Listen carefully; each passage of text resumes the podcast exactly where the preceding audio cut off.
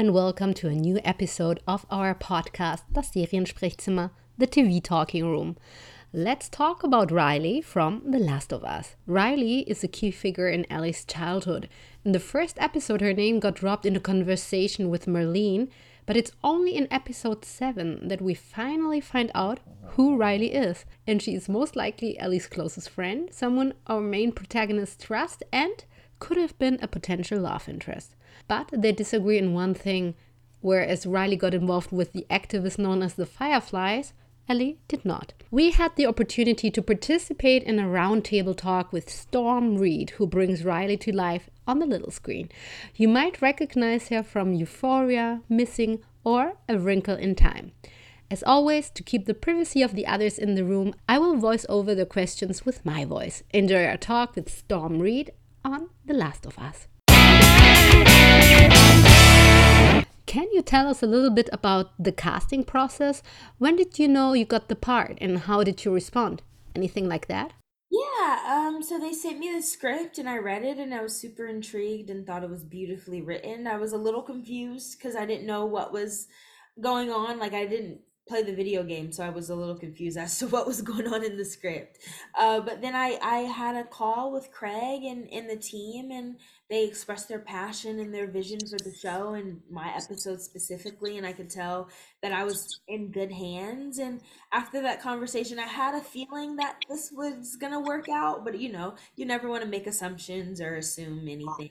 Um, but uh, shortly after, I found out that I was a part of The Last of Us, and I was so excited. And um, being on set was absolutely incredible, and they made me feel so like seen and welcomed and supported. And uh, I think that's beautiful coming into. Um, yeah, no, it was a, a fun casting process, and it was even more fun to film. Um, next, we're going to Melanie in Germany. Hello. So good to meet you. I actually find it fascinating how the show depicts human behavior in time of crisis. So, if you were in an uh, apocalyptic scenario, which qualities would you hope to possess? Oh, I would probably I would be scared. I don't think I would be able to get past fear. so if I could, um hopefully I would be able to, you know, survive. I think the the only characteristic or character trait that I would want to have in that scenario is survival skills. How was it to work with Bella on The Last of Us? Yeah, I mean, I loved working with Bella. She's so brilliant. Um, she's an, a brilliant, a brilliant talent, but also uh, just an amazing person. So just to be able to share the screen with her was incredible and, and forge a bond, which I feel like informed Ellie and Riley's bond on screen. So uh, being able to work with with with Bella was a, a dream come true, and I'm so proud about the work that we did together. In your opinion, why is it important to portray gay relationships even in stories that are not romance driven? Yeah, I mean, I think representation is important in any aspect. I always say, um, how do you feel as though you can succeed if you don't see yourself? Uh, so to be able to not only represent women, but represent women of color and Black women, and and and furthermore, um, to represent young black queer women is is um a responsibility and a privilege and an honor. And um when you're put in positions to be able to empower audiences and impact audiences i think that's just really beautiful and and um something that i don't take for granted. So i'm glad that i was able to represent riley. How was it for you to create your character arc in only one single episode but still creating the density that goes with it? I like you said it was only in in this episode um but i had a lot of time to figure out who riley was. We shot for about a month. So you know every day you you find something new and and you try different things on set and you try different things on uh different scenes. And that's really how a character is formed and born. And i just you know really just try to step into my character shoes no matter what character that is and um not judge them meet them where they are they're at and uh, experience their given circumstance and you know um, try to be them the best is my ability but also not neglect how i'm feeling so that's what i tried to do with riley what is your favorite thing about riley Ooh, um, I think Riley's optimism is very inspiring. Uh, she's optimistic about a lot and she knows the world that she's living in, but that doesn't stop her from having fun, from taking up space, from, you know, continuing to put one foot in front of the other. So I I love that for her and I think that is um an an inspiring quality to have. How did playing Riley personally challenge you in your acting career? I, I don't think it was a challenge at all. I loved playing Riley. I think she's so complex and so nuanced and, and so fun. So to be able to uh, portray her and depict her, I um, I had a really, really, really good time. I don't think I had any challenges at all. So, the mall was pretty awesome. It's such a beautiful set. Was it a set or was it an actual mall? And can you tell me what it was like with all these wonders? And also, how often you played the Mortal Kombat game? Yeah. Um, it was an actual mall. It was an actual abandoned mall, so that worked out for them. Uh, and of course, they made it look very post-apocalyptic because it didn't look like that. It was just an abandoned mall. um, so the um the people that made the set look the way it did did an incredible job. Um, and the Seven Wonders was really fun. The escalator scene was really fun. I think just being in that mall, I think it, it it's a uh, pays homage to the adolescence and the innocence that um Ellie and Riley still, you know, experience or still have a little bit. Uh so I'm I'm glad that that was um the the the place that we spent most of the time because I feel like that's where you get to see a lot of the emotions of you know happy, sad, confused, upset. Like we get to see it all there, so that was really cool. Uh, and then Mortal Kombat. I've played Mortal Kombat before on a like a PlayStation um, but that was my first time playing Mortal Kombat on an arcade game. Uh, but it was so fun, and we improv that scene. We were like, you know, just having the best time. The game actually worked, so we were just, you know, having a blast. Thanks. Uh, back to Melanie. Um, so in episode seven, I was wondering, how do you view the parallels between Riley and Ellie's story and Joel's and Ellie's story? Mm.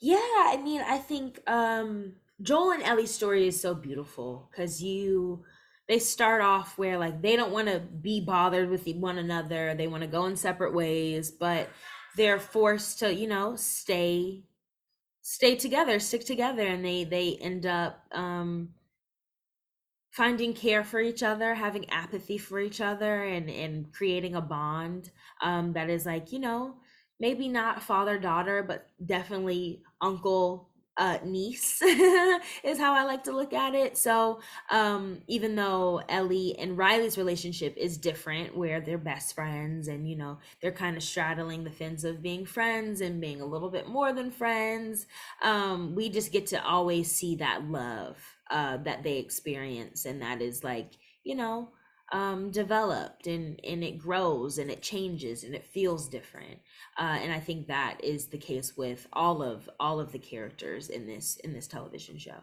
You also spoke a little bit about it, but I want to know how Riley is important to the development of the Last of Us story, specifically for the development of Ellie.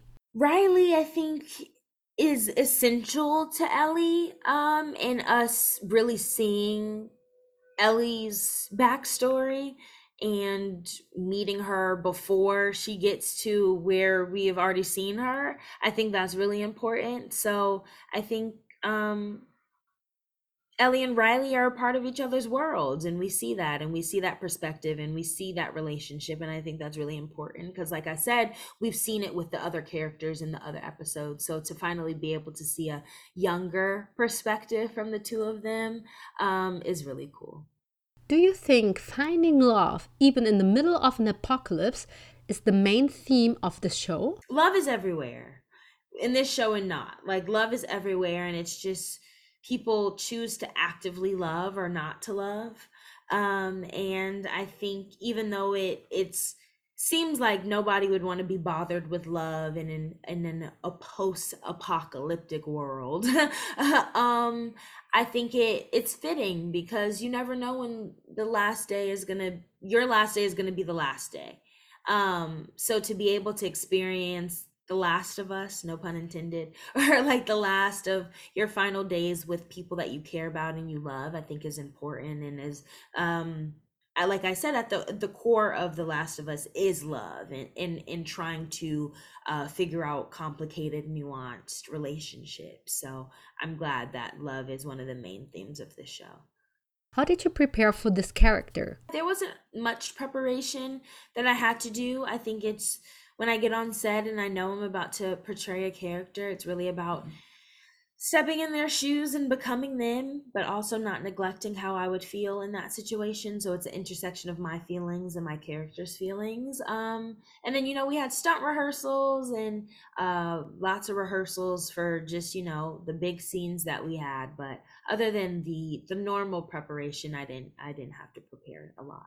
I also love you in Euphoria. Can you tell us how Riley is different from the role you played in Euphoria?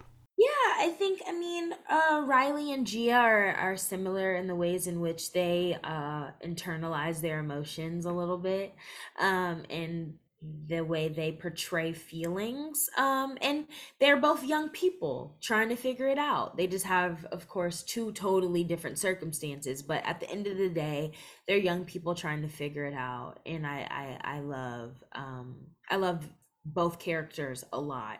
They are experiencing two different ends of the world and spectrums of emotions um but like i said they are they're both experiencing things they're going through life they're trying to figure out um how to be the best version of the best version of themselves with the things that they are are presented with and that they go through.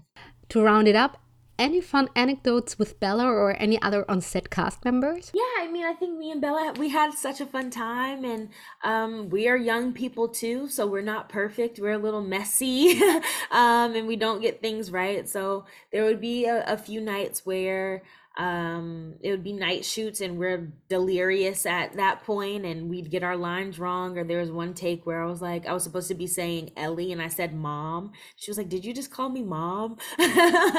Um so there's just different little um different little instances like that where we had so much fun. But every day was a blast and we were always laughing and always cracking jokes. Great. Well thank you so much everyone. Thanks for your questions and for joining today. Thanks everybody Thank you.